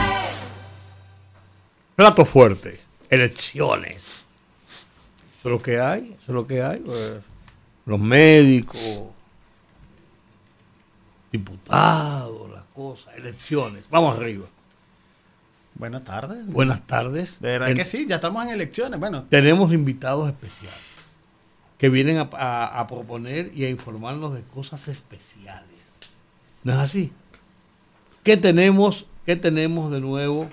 Eh, Raniero Casoni, un estratega de asuntos eh, electorales, ya radicado en República Dominicana desde hace un buen tiempo, aplatanado a los dominicanos, no solamente en las costumbres dominicanas, sino en las elecciones dominicanas, que son tan difíciles a veces de entender. También, también nos acompaña eh, un invitado de Raniero, Orlando, Orlando Goncalves, consultor político y estratega con más de 34 años de experiencia en campañas electorales, marketing de gobierno y manejo de crisis. Bienvenido, señor Goncalves, al rumbo de la tarde. Muchas gracias, un gusto y un placer poder estar con ustedes y le quitamos el señor y nos vamos muy bien. Vamos más cómodos, ¿verdad? Sí, sí, mi mamá me bautizó solo Yo- con Orlando. Yo soy lo- de los que dicen que el señor está en el cielo. Es correcto. Aquí el más joven es, es Reiniero. Así es, el más joven Más de la joven. partida. Reiniero es el más joven y, y- y- y ya se me está poniendo un poquito, un poquito barbú y medio calvo. Los años no pasan en vano. ¿Cómo va la elección? ¿Cómo va la campaña electoral? Bueno, desde, ¿Cómo la ven ustedes? ¿De qué perspectiva la ven? Mm. desde que se eligió el presidente Abinader, al día siguiente ya había campañas electorales. Sí, aquí las campañas electorales son permanentes. Nun- Nunca paran. Nunca terminan. Lo que sí es que para el año 2020 lo único que teníamos seguro era que Leonel Fernández iba a ser candidato presidencial. No, por supuesto, y su partido para eso. Pero todavía Abinader no se sabía porque el PRM tenía que modificar estatuto. Todavía pareciera que el presidente no ha elegido ser candidato presidencial. Vamos a hablar En dos, en dos semanas. Por eso decía pareciera, pero todos sabemos que es parte de una narrativa. Yo creo que el presidente va a ser candidato y tiene todas las herramientas para, para hacerlo. Digamos, todos los números le favorecen. Y la constitución de la República. Y los estatutos del PRM, que era antes, no se lo permitían. Y eso, eso es muy importante a veces decirlo. Parece algo tonto, algo básico, pero los estatutos del PRM eran no reeleccionistas. Y Sí, había aunque- que modificarlo aunque, la, aunque la constitución de la República está por encima de cualquier estatuto de un partido. Claro, eso es verdad. Claro, pero lo usaban como bandera, Sí, está bien, y pero, como diferenciador. Pero, pero como dice él, ya eso está sobreseído. Ya eso no es un problema. Así es. Pues ya el partido con tiempo y advirtiendo eso y para evitar un ruido posterior, pues modificó ese estatuto. ¿Qué tú crees que va a pasar? No en el resultado electoral, sino en la consolidación del sistema de partidos y de los procesos. A propósito de lo que dice Barómetro, ¿no? Sí, claro. de que la democracia en el país está cuestionada. Bueno, dice Latinobarómetro en su informe 2023, eh, 62% de los dominicanos no están satisfechos con la democracia. Eh, no le importaría tener un gobierno no democrático si resolviera los problemas. 63% de Yo los me- yo me- dominicanos yo lo me- piensan. Yo me inscribo ahí en ese, en ese grupo. Eso es peligrosísimo, ¿sabe? Eso es muy delicado. Depende para quién. Para todos. No para mí, ¿no? Para todos, sí, sí, No, sí, sí, sí. no, hay nada más preciado que la libertad y la garantía ¿Libertad de de que qué? puedes ¿La ser libertad de qué? Para hacer lo que tú quieras No, no, no, no, mientras respetes a los demás. Ah, bueno, el problema es que hay un irrespeto hacia los demás muy grande. Luego- Gracias por la democracia. La democracia, la democracia debe tener sus límites también. La democracia la yo- construimos yo- todos. Lo, lo que yo escucho en radio y veo en televisión es una barbaridad. ¿no? Claro que es una barbaridad y las encuestas lo están diciendo. Y, por ejemplo, 74% de los dominicanos piensan que los partidos no están funcionando bien. Eh, 56% piensa que puede haber democracia sin partidos políticos, lo cual es un error conceptual enorme. Y la indiferencia ante qué tipo de régimen esté gobernando sigue subiendo y en el caso de la República Dominicana eh, ve- eh, 27% de la gente no le importa qué tipo de régimen y es preferible un régimen autoritario, 21% de la población lo piensa. Y también ¿Qué, qué estará motivando eso? ¿Perdón? Lo, ¿Qué motivará eso en el dominicano? Bueno, la- lo que, no- lo que no- se está viendo en El Salvador, El, el informe es interesante porque el informe habla también sobre el caso de El Salvador, donde evidentemente Nayib Bukele tiene un alto nivel de respaldo de la población, pero Nayib Bukele ha gobernado 16 meses sin garantías constitucionales. Nayib Bukele ha gobernado... ¿y de qué sirve esa garantía constitucional en un país como El Salvador? ¿De qué, de qué le servía esa garantía Yo- constitucional? Yo no sé usted, pero para mí son primordiales porque yo puedo ser libre y yo tengo mis derechos garantizados. Y mientras tanto, las, bandas, las bandas asesinaron a 120 mil salvadoreños. Muy bien, excelente que lo haya resuelto. La pregunta que tenemos que hacernos es, ¿es sostenible en el tiempo eso? esa política es sostenible hacer juicios colectivos de 900 personas a la vez sin que se sepa que... Sumarios. Así es. yo quiero agregar algo también. Es que cuando hablamos de la libertad y cuando hablamos de la democracia, muchas veces nos olvidamos de por qué la democracia es necesaria. Y nos olvidamos porque pensamos que, por ejemplo, el modelo chino, yo he escuchado a varias personas que me dicen, no, yo quisiera vivir en China, porque mira todos los que han superado la pobreza, todo hasta que te metes con el Estado chino o caigas en desgracia con un enemigo, con un líder del partido o con alguien que te va a hacer la vida imposible, porque puede pasar, en el caso salvadoreña también hay registrado algunos casos de gente que ha sido agarrada como las maras y que no tiene nada que ver con eso y no hay justicia que lo salve. El caso más emblemático era un señor que era dueño de un colmado en un, en un barrio.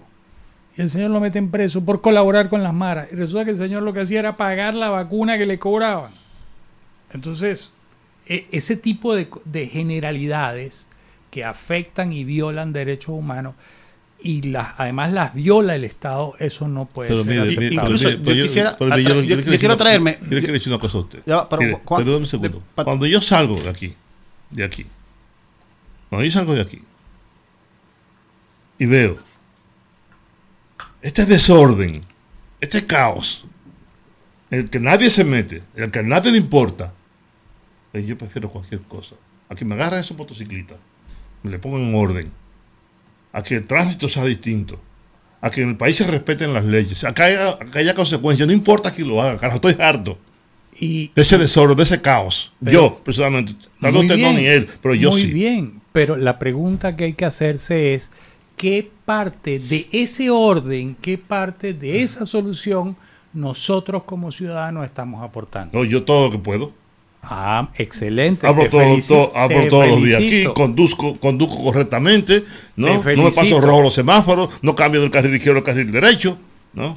Hay, por ejemplo, el malecón hoy estuvo paralizado porque los dueños del país, dueños de los camiones, decidieron paralizar, hacer un tapón enorme ¿eh? porque ella le da su maldita gana de que por ahí es donde deben pasar. Cuando hay una prohibición, que no se puede. No se puede andar por los túneles y por los elevados, ¿no? Y esta policía es tan eficiente que no puede ni siquiera impedir eso.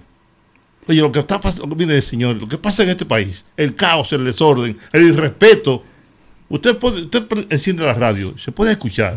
Porque como dije yo en mi artículo ayer, una, una sociedad chatarra, que es la que estamos formando, ¿no? Una cosa terrible, terrible. No hay respeto por nada ni por nadie. De nueva vuelta. ¿Qué está haciendo el ciudadano? Entonces, yo me enfocaría. El ciudadano es impotente, no puede hacer nada. Aunque sí puede hacer y puede hacer mucho desde nuestros pequeños espacios, lo podemos hacer. Tú estás haciendo tu labor. Pues Ahora, tienes que ayudar a multiplicar que otros ciudadanos hagan esa labor. Y por eso también tenemos la simulación de campañas electorales. Fíjense. ¿Cuántos diputados no conocen ustedes que no saben para qué sirve el, recinto legislativo? ¿Cuáles son sus funciones? Tienes a propósito un taller, ¿no? Sí, que va a ser el 3, 4 y 5 de agosto en el Centro de Estudios Financieros. ¿Para qué, para qué, ¿Para qué sirve un diputado ultramar? ¿Para qué sirve el Parlacén es? Que le cuesta que cuántos millones de dólares al país. Pero fíjate que parte del problema de la democracia es que no la hemos sembrado. Y que parte de sembrarla tiene que tener como principio, como punto de partida, es cuál es la funcionalidad de cada una de las cosas. Yo he dicho, he sido un abanderado, menos modelos de Consejo de Naciones Unidas, que nadie llega al, Consejo de Naciones Unidas de Seguridad, ni, ni hasta de Naciones de Seguridad de la ONU, y más consejos municipales, que sí tienes que ver con eso, con las ordenanzas que hay que para funcionamiento de una ciudad. Nosotros no estamos cultivando lo que para qué funciona un regidor.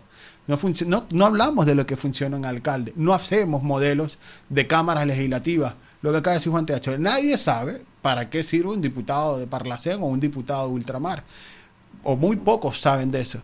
Pero lo que también es, no se sabe es porque en el fondo, ¿qué hemos hecho? Lo que decía Orlando también, para que eso se sepa, para que la gente lo conozca. Porque así como pasa en República Dominicana, está pasando en toda América Latina. La institucionalidad cada vez se ve corroída por la necesidad del momento. Y esa, digamos, esa, esa, ese cuestionamiento que lejos de construir instituciones, destruye desde el punto de vista en el que no hacemos partícipe a los ciudadanos de qué son ellos responsables. Porque un gobierno no es para salvar a todo el mundo. El gobierno tiene capacidad de resolver todos los, problemas y todos los conflictos.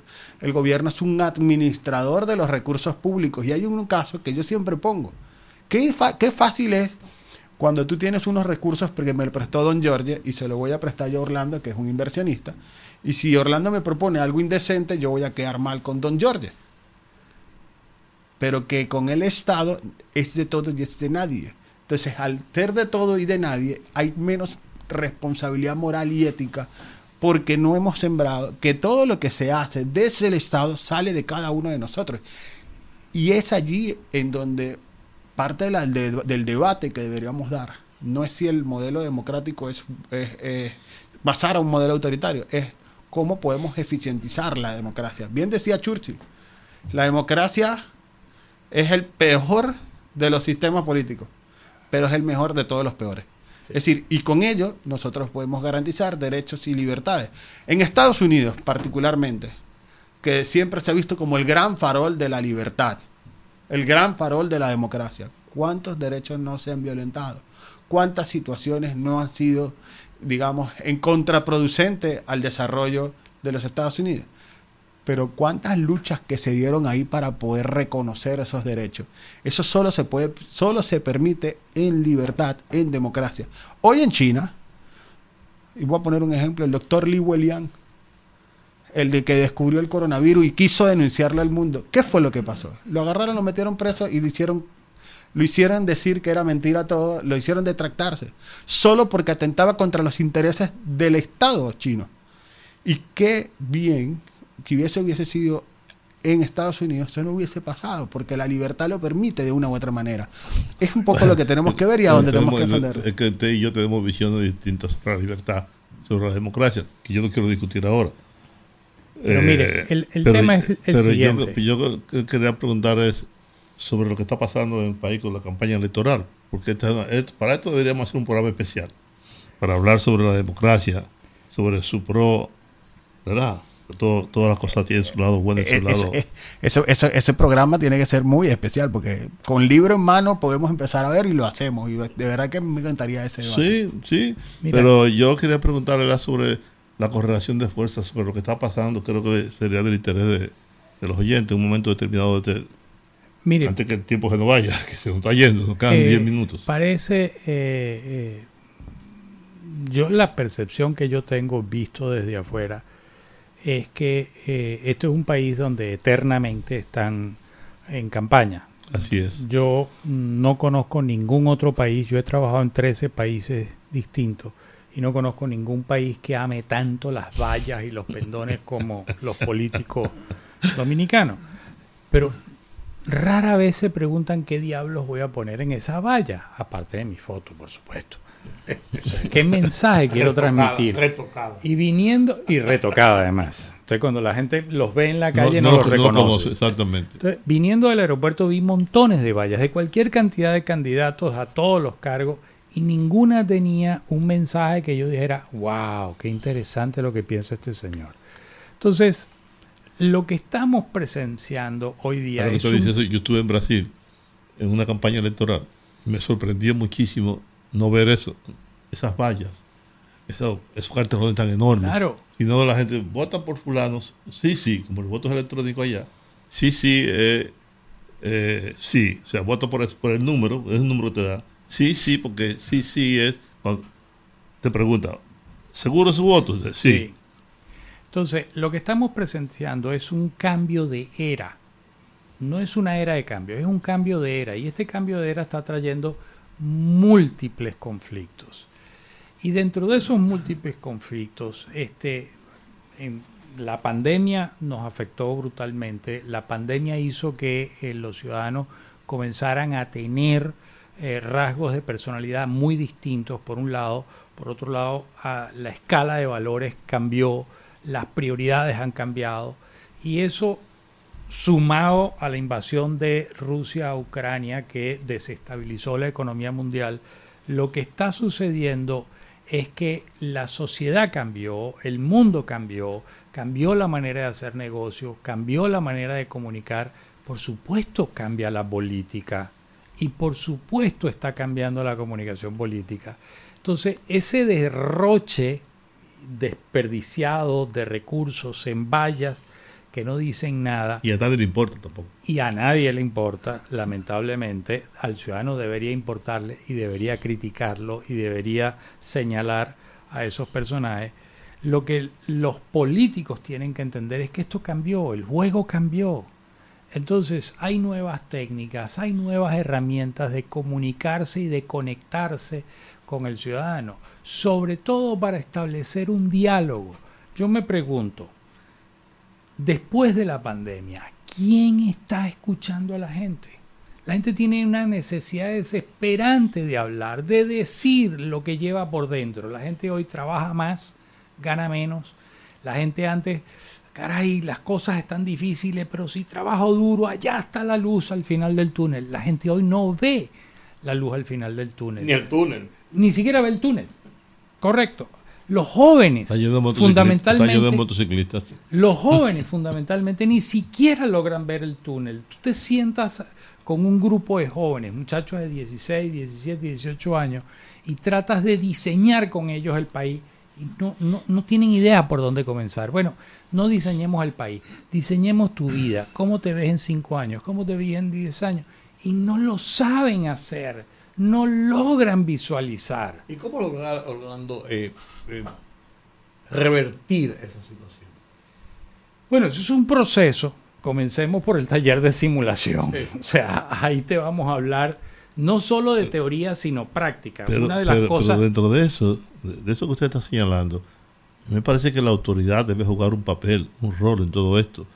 Fíjense, aquí, lo decía al principio, lo decía, lo decía usted también, siempre estamos en campaña y tenemos una legislación que dice cuándo debe comenzar la campaña, específicamente y cómo. Sin embargo, los políticos, los partidos, son los primeros en violar las disposiciones y tenemos una campaña adelantada.